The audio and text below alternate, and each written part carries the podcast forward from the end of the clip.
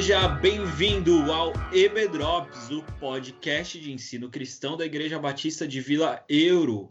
Eu sou o Lucas e o EB Drops é o podcast mais improvável da podosfera cristã brasileira. Podosfera cristã, hein? Essa pois é. foi, é. olha. Gostou, né? Curtiu. Olá, pessoal, mais uma vez aqui juntamente com vocês. É, meu nome é Adelson, é um prazer estar com vocês novamente.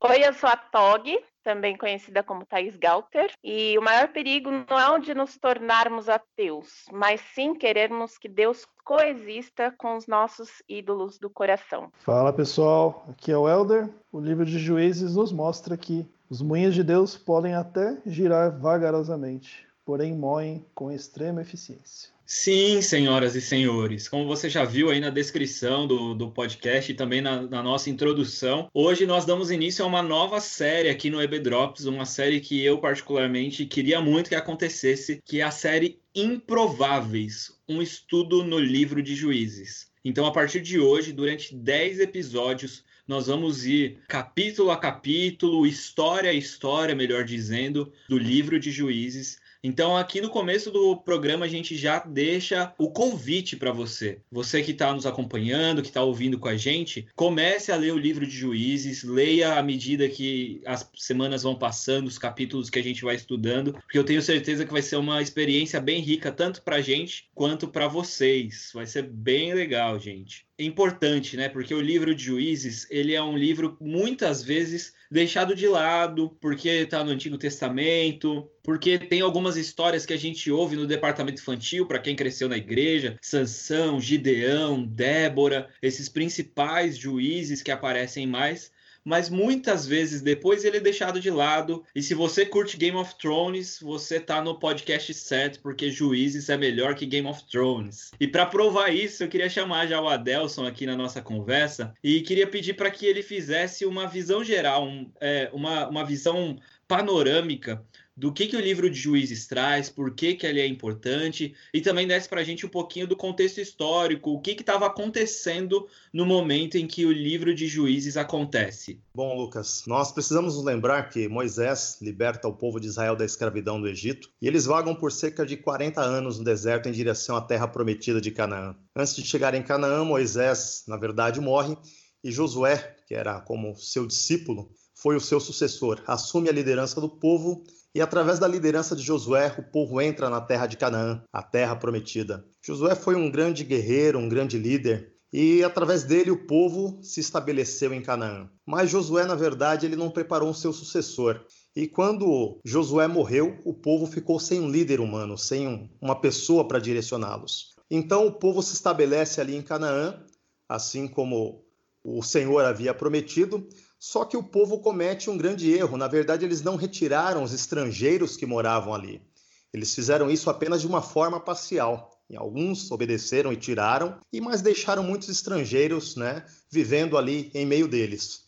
E o que acontece? O povo de Israel acabou se contaminando, né, com os costumes e com os deuses, né, dos estrangeiros, e começaram então a se esquecer do Senhor, a se esquecer de toda a experiência que eles haviam tido com Deus desde a sua libertação até chegar ali na terra prometida. A partir disso, nós podemos resumir esse período com uma frase, né? Na verdade, com um versículo que está lá no capítulo 21, 25. E cada um fazia o que parecia certo aos seus próprios olhos o povo se esqueceu dos ensinamentos de Deus e começou cada um a fazer o que achava certo. Os israelitas se deixaram influenciar pelos estrangeiros e começaram então a adorar falsos deuses, e a partir daí começa a surgir grandes problemas em meio àquela sociedade. Então o povo começa a clamar e Deus levanta então o que? O juiz, que seria na verdade um libertador, a pessoa que começava a liderar o povo e a direcioná-los para que eles vencessem aquele problema, aquela dificuldade,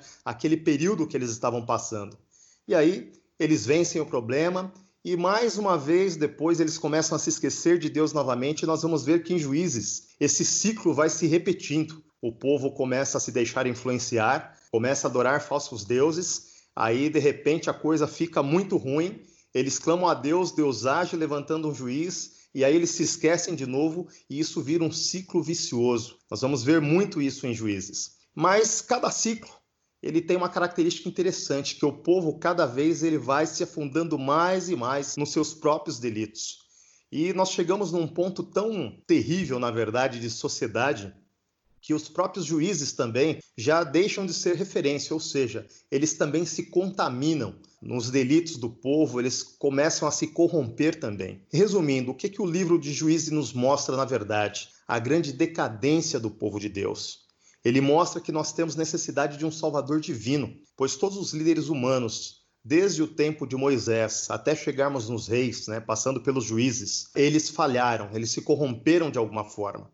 Então, Juízes também nos mostra que nós precisamos da maravilhosa graça de Deus, essa graça que é salvadora, graça que é libertadora, graça que traz restauração à vida de todo aquele que crê. Então, nós podemos resumir que é assim, que a graça que age na desgraça humana, ela transforma a vida de todo aquele que crê. E essa graça, ela vem de Deus, o nosso Pai Celestial. Essa frase, cada um fazia o que era certo aos seus próprios olhos, ela foi a frase que me incentivou bastante para que a gente trabalhasse essa série, porque eu acho que ela tem muito sentido. Eu acho que a gente vive num tempo em que a verdade ela tá tão líquida, para usar aí o, o termo né, do, do Bauman, bastante conhecido, que a gente tem dificuldade de saber o que, que de fato é verdade, e no final das contas, cada um faz o que acha certo e busca argumentos para que é, seja validada a sua posição. Então a gente tem desconfiança em termos políticos, desconfiança em termos científicos, desconfiança em termos é, jornalísticos. A gente vive um te em um tempo de profunda desconfiança. E aí, quando você não tem certeza, não tem convicção, você vai por aquilo que você acha que é o certo, aquilo que é certo aos seus próprios olhos. E, e eu acho que na nossa geração é, está num ponto pior que isso nunca esteve tão inserido dentro da igreja, né?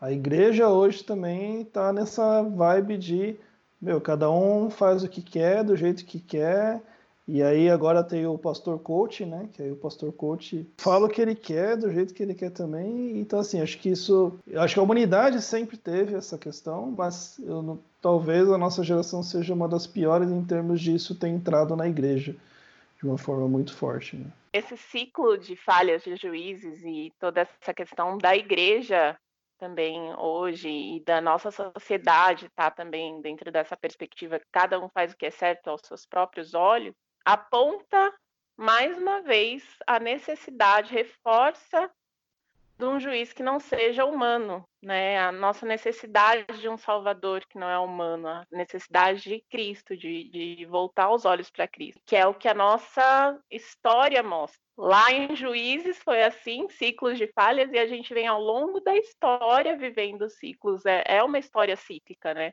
A gente pede para Deus, tem avivamento, cai, depois tem outro avivamento, cai, e sempre apontando que a gente tem a necessidade de um, de um juiz que não é humano, de um salvador que é perfeito, que é Cristo.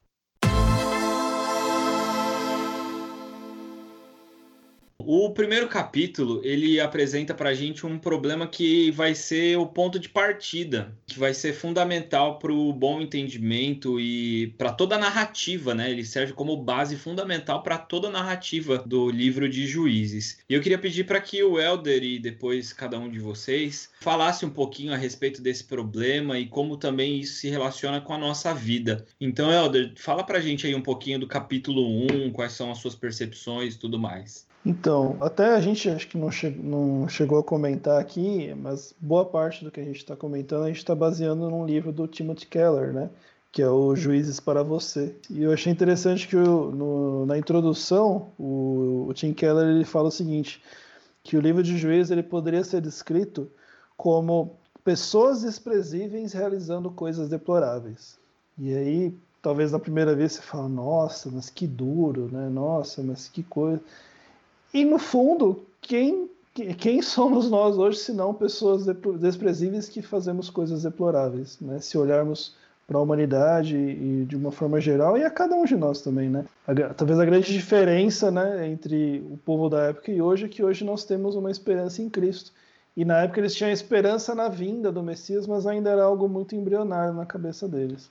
Então o que a gente vê ali era uma sociedade realmente totalmente entregue né, a ciclos de desobediência e ciclos cada vez mais pé na lama. Né? Então, é, se cada vez que havia um novo juiz, havia um novo reavivamento, quando esse juiz morria, o povo se rebelava de forma cada vez mais profunda. Então, era realmente uma sociedade é, totalmente corrompida, ao ponto de talvez você até olhar e falar assim: nossa, mas onde está Deus? Né? Se você lê todo o livro de juízes, fala assim: meu, Deus virou as costas para aquele, aquele povo, né? Deus não, não, ou não quer ou não está conseguindo mais administrar a situação. E na verdade, a leitura que nós temos que fazer é exatamente o contrário, que é que apesar daquele povo, apesar daquelas pessoas desprezíveis que faziam coisas deploráveis, Deus sempre tinha o controle da situação. É, sempre que o povo clamava, ainda que o povo tivesse né, dado as costas e traído a Deus das piores formas possíveis, Deus sempre respondia. Deus nunca virou as costas ao povo. E uma outra coisa que fica clara também desde o início, em todo o livro de, de Juízes, é uma aparente tensão entre as promessas de Deus e a obediência do povo. Então, assim, Deus vira e fala assim: Olha, eu vou estar com vocês, não importa o que aconteça. E em outro lugar ele fala assim: olha, se vocês me obedecerem, vocês serão abençoados. E aí aparentemente você olha e fala assim: nossa, mas isso é contraditório. E na verdade não é, porque Deus faz as, as duas coisas sempre, né? Deus abençoa quando eles obedecem e ainda no pecado Deus está com eles, porque Deus dá o livramento é, a todo instante. Né? Deus poderia muito bem ter deixado que eles fossem dizimados na primeira batalha e eles seriam dizimados. Então você olha que muitas vezes as, as vitórias militares do povo são em, quando eles eram em menor número, contra potências militares à época. Né? Então você vê que não, não havia muita lógica ali nas coisas. Era realmente a mão de Deus agindo todo o tempo. Então esse é o, o grande cenário que a gente vê descortinando ali no, no início do livro de Juízes. Eu acho legal. Então, o Helder começou falando sobre as pessoas desprezíveis. Eu acho importante a gente pensar qual a forma que a gente vai para o Antigo Testamento. Porque é diferente quando a gente lê o Novo Testamento, a gente tem muito, a gente tem ali muito a vida prática, cotidiana do Evangelho. E às vezes me parece que quando a gente vai para o Antigo Testamento, a gente vai procurando um modelo, é, vai procurando os heróis da nossa infância, da escola bíblica de férias, a gente vai procurando é, algo para a gente imitar. E não é isso que a Bíblia mostra, e principalmente no livro de Juízes. Né? Não são modelos a serem seguidos, mas ele está reforçando sempre o pecado do homem e que, apesar do pecado, a misericórdia e a graça de Deus está presente. E eu acho muito legal no capítulo 1 a gente começa a ler, porque aí você está lendo, né? Juiz está colado com o livro de Josué. Então, Josué chegou, beleza, terra prometida, show de bola. Termina lá com ele falando: Eu e minha casa serviremos ao Senhor, da hora. Aí a gente vai ler Juízes. Aí começa, capítulo 1, versículo 1. Você está lendo, aí a gente entrou na terra, e aí a gente venceu isso, venceu aquilo, e invadimos, e, a, e as tribos se uniram, e daí chega no, capítulo, no versículo 19, e ele fala: O Senhor estava com a tribo de Judá, ela tomou posse da região montanhosa, mas não conseguiu expulsar os habitantes da planície. E aí você fala: Poxa, tadinhos, né? Primeiro revés, e daí começa o ciclo descendente. Eles falam que eles não conseguiram, e aí o Senhor, mais para frente, ele vai falar: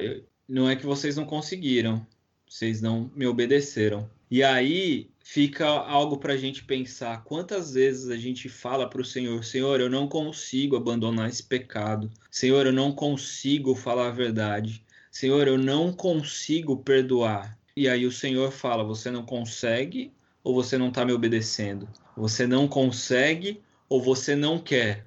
Sabe que tudo isso me, me deixa é, fascinado mesmo com a Bíblia? É que a Bíblia não é um livro de virtudes. Né? a Bíblia ela não esconde nada. Ela meu, joga a vida como ela é mesmo. Tipo assim, meu, vocês são, como o Lucas diz, né? Pecador, safado, sem vergonha. Porque ela poderia omitir. Ela podia falar assim, não, olha, mostrar só os que foram realmente né, virtuosos, só os que obedeceram a Deus. Mas por que, que a Bíblia realmente escancara toda a nossa é, miséria, né? Porque é, é através da nossa miséria que ela mostra o agir de Deus conosco, apesar de nós, e toda a graça e a salvação. Essa fé em declínio, ela é demonstrada quando Deus fala para Judá: Olha, eu te entreguei esse povo na tua mão. Aí Judá faz o quê? Chama Simeão, ô oh, brother, vamos comigo. Deu medinho, né? Rolou um medo de ir sozinho, mas Deus te entregue nas mãos de Judá aquele povo. E aí depois ele não conseguiu por quê? Porque lá no começo ele já não obedeceu. Uma coisa que eu acho maravilhosa aí é justamente esse fato de a Bíblia estar trazendo na história de Juízes a nossa deficiência humana em obedecer, né? Uh, muitas vezes a gente, nos dias de hoje, você de repente comete um erro e eu já vi pessoas, por cometerem um erro, achar que não são mais dignas de estar na igreja e abandonarem a fé e querer uh, na verdade, morrer e achar uma série de coisas que está totalmente errada. Porque, na verdade, nós temos que justamente é, não abusar da graça, mas saber que essa graça de Deus ela existe e é para nós hoje. Né? Se nós estamos aqui hoje gravando esse podcast, isso é graça de Deus, porque nós somos pecadores. Se não fosse a graça de Deus na minha vida, quem seria o Adelson, cara? Eu seria simplesmente mais um miserável, na verdade, que sou, né? Mas a graça de Deus, ela me permite estar no meio do povo de Deus e me permite também, dia a dia, depender desse Deus para transformar o meu caráter.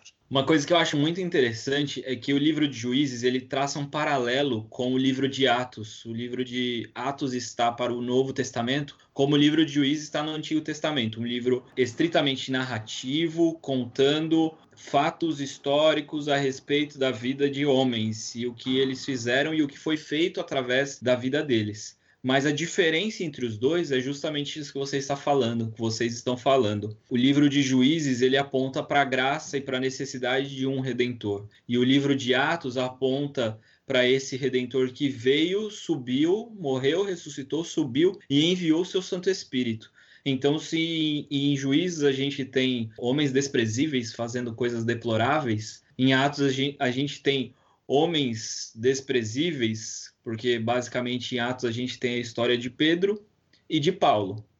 Pedro, o cara que vocês conhecem, o cara é, intempestivo que tentou matar o guarda quando Jesus foi ser preso, e Paulo que de fato teve ali, Estevão, inclusive está relatado lá no capítulo 7 de Atos, se eu não me engano, a morte de Estevão aos pés de Saulo e esse cara é redimido por essa graça e aquilo que ele faz para o evangelho depois pelo poder da graça de Jesus. Então eu acho muito interessante isso. O livro de Juízes é um livro que possui duas introduções. Lá no primeiro capítulo, a gente vê o declínio espiritual do povo de Israel, e agora no segundo capítulo, a gente consegue ver o porquê desse declínio, qual foi a causa desse declínio. E logo no começo, Deus já fala para o povo de Israel que não, vocês não, não é que vocês não não puderam, é que vocês não quiseram me obedecer. O anjo do Senhor subiu de Gilgal, é legal também ver que Gilgal foi o lugar em que o povo de Israel chegou e ali acabou maná. Ali eles chegaram na terra prometida, começaram a comer dos frutos daquele lugar. Foi ali que a, aquela geração que chegou à terra prometida foi circuncidada, que ainda não eram, não tinham sido circuncidados. Então, a aliança com o Senhor foi renovada naquele lugar. Por isso que é importante a gente saber que o anjo do Senhor falou dali que não, não, não é que eles não podiam, é que eles não quiseram obedecer ao Senhor e aí ele não ia tirar aquele povo dali, eles iam ter que conviver com a adoração daquele povo e demonstrar fidelidade e eles não foram bem sucedidos. O capítulo 2 ele mostra também um resumo do livro de Juízes. Em todo o livro a gente vai encontrar as mesmas frases. E tornaram os filhos de Israel a fazer o que era mal perante os olhos do Senhor. E aí o Senhor entrega esse povo nas mãos de outros povos durante todo o livro de Juízes. Toda aquela geração que conhecia Josué, que tinha visto todos os feitos do Senhor, morreu a gente se depara com uma nova geração que não conhecia o que, o que o Senhor tinha feito.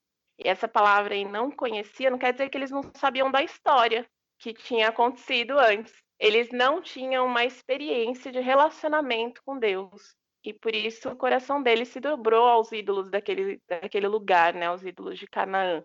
E aí a gente se pergunta, a gente pode se perguntar o que aconteceu no meio desse caminho. Será que os pais não passaram para os filhos como tinha sido ordenado lá em Deuteronômio 6, ao sentar, ao levantar, ao, ao andar pelo caminho? Será que os pais não passaram essa fé? Né? Eles conheciam a história, mas não tinham relacionamento com Deus, e por isso eles foram se afastando, se entregando aos ídolos e a Bíblia coloca isso como uma prostituição. A idolatria ela é similar a prostituir-se, né? Você entrega o seu coração a um outro Deus.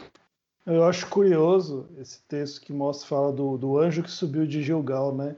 Porque assim, por que de, Gil, por que de Gilgal, né? O que, que o anjo estava fazendo em Gilgal?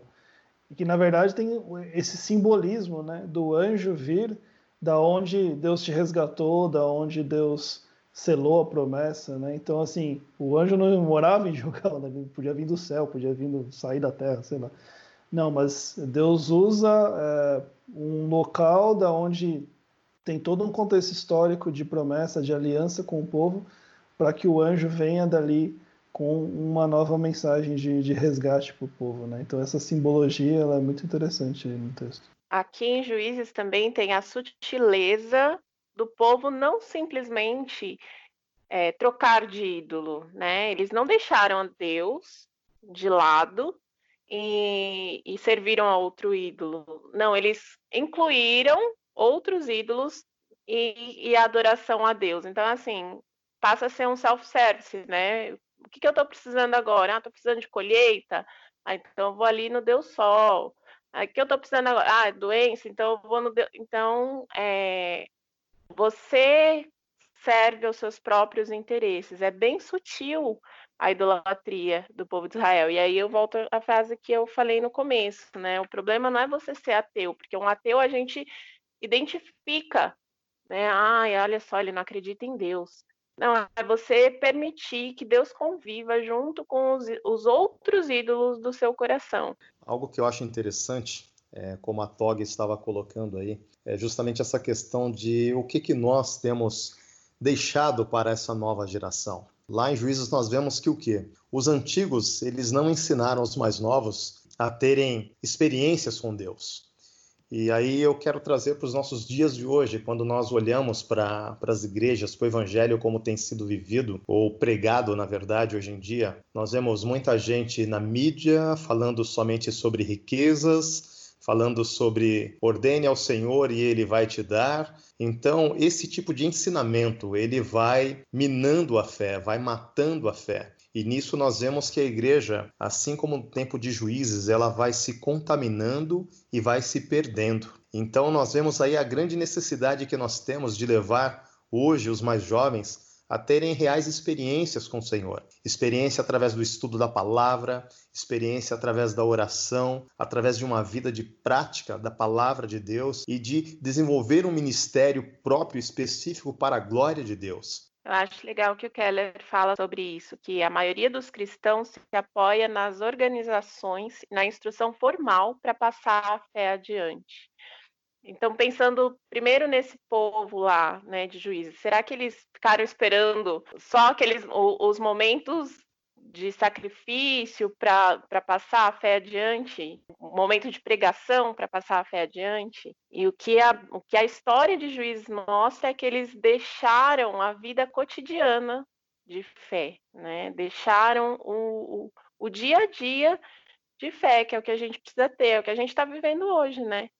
Aqueles que confiaram nas instituições e na instrução formal para passar a fé adiante para os seus filhos, como que está vivendo hoje, né, no meio da pandemia, que a gente tem que viver dentro da nossa casa e os nossos filhos estão vendo tudo que a gente está fazendo, como que a gente está reagindo às coisas e, e será que eles estão vendo a vida de Cristo na nossa vida, né, nesse dia a dia? E é isso que faltou lá no povo de juízes também, né? Esse cotidiano, esse discipulado. Mas para você que não tem filhos, não achar que essa responsabilidade não é sua, a gente precisa lembrar que lá no Evangelho, Jesus fala para a gente ir e fazer discípulos, todos nós, é um mandamento para todos nós, né? Então, discipulado ele é um mandamento para você que é pai, para você que é solteiro, é, é responsabilidade de cada cristão mostrar a fé no dia a dia, no cotidiano, para que as próximas gerações continuem vendo Cristo, vivendo Cristo e andando como Cristo. E se você que é pai não ouviu o episódio número 16 do EBDrops, Ensina a Criança na Quarentena, está falando a respeito disso. Vai lá depois desse episódio, dá uma ouvida que vai fazer bem para você, eu tenho certeza.